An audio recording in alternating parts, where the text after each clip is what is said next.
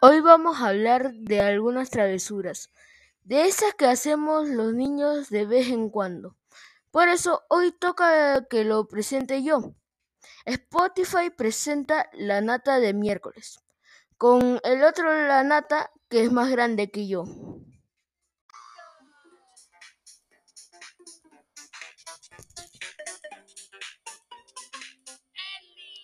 Todos los santos.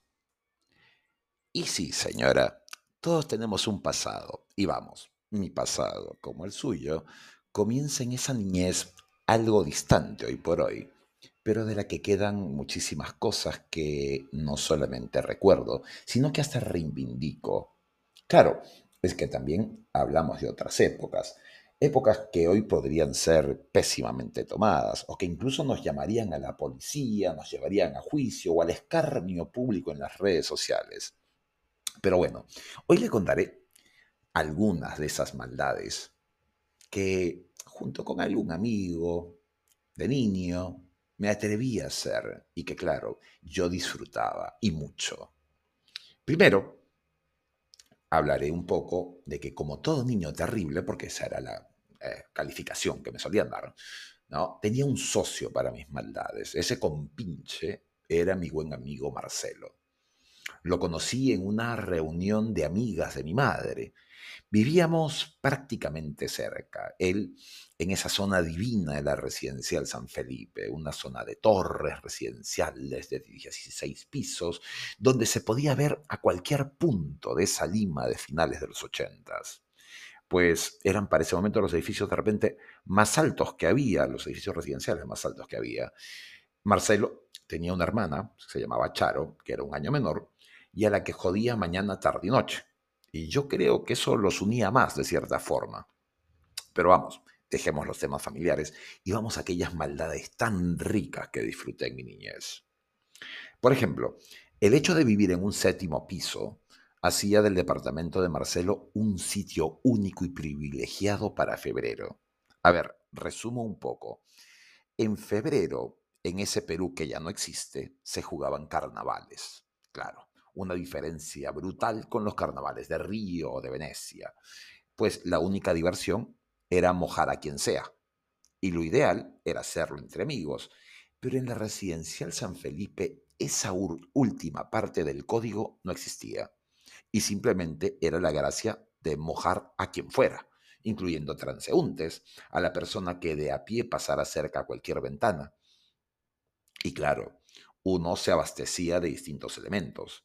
Estaban los famosos globos que uno rellenaba en la canilla, anudaba y lanzaba como una granada acuática.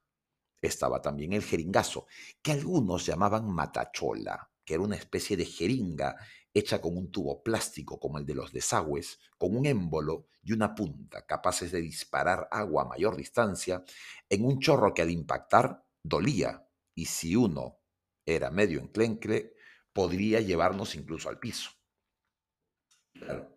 Para los de menos recursos, el tarro de pintura de toda la vida. El problema era que había que tener cierto nivel de expertise en lanzar el agua y no, como alguna vez pasó, tarro y todo, pudiendo matar al feligrés y, bueno, contarla con la otra.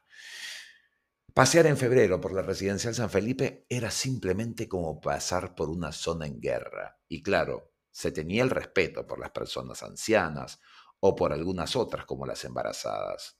Pero así fuera el ejecutivo que se iba pristino a alguna reunión o las guaperas del barrio, igualito, a bañarles con líquido elemento.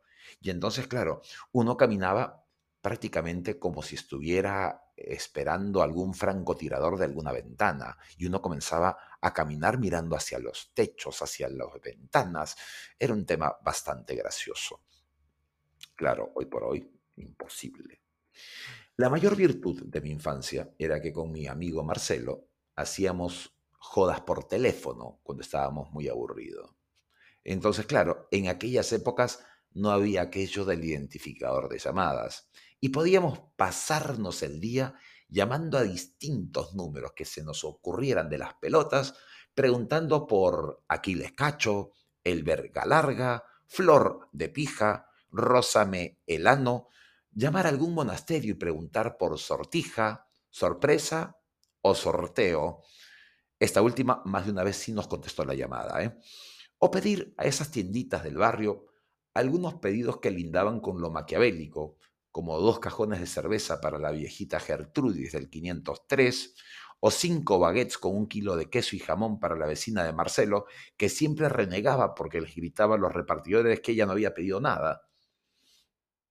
Un día de fiesta familiar, que siempre eran aburridas porque yo era de la edad sándwich, ¿eh? entonces o tenía primos muy mayores que yo o muy menores, y eso implicaba no tener con quién divertirme.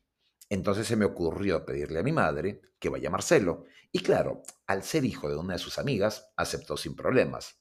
Fue la cabose. Primero porque tenía al primo Gonzalito, ese niño que tenía la afición de sentirse Spider-Man, de vivir inspirado por Spider-Man y creerse Spider-Man. Entonces, convencimos al primo Gonzalito, que en ese momento tendría unos siete años, el hijo de puta este, que hiciera las de su favorito y se trepara por las cortinas de casi cuatro metros que cubrían los ventanales de la tía Elena. Cuando de pronto vimos a Gonzalito decir, mírenme, ya llegué, soy Spider-Man, ante el horror de la tía Elena y demás viejitos que voltearon en el momento justo en que Gonzalito eh, se dejaba vencer y desgarraba las cortinas y aterrizaba como un saco de arena contra uno de los muebles ante el estupor masivo mientras nosotros comíamos canapés. ¿Cómo olvidar aquella vez que castigaron a Marcelo porque Charo lo acusó a su papá de haber hecho alguna cosilla mínima?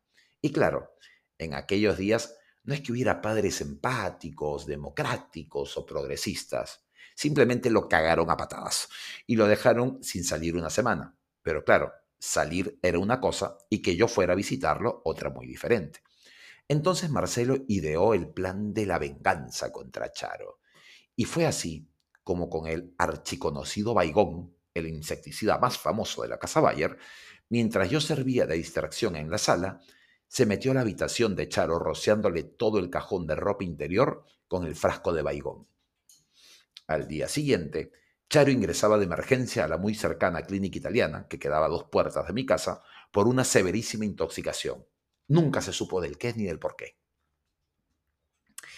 En esa Lima de finales de los ochentas, en que había con tanta frecuencia apagones por causa de los terroristas, que habían decidido que su juego más simpático era volar las torres de alta tensión, y que, claro, contaban leyendas negras que incluso llegaron a rodearlas con minas antipersonales, el estar con velas, lámparas de querosén y linternas era lo más común.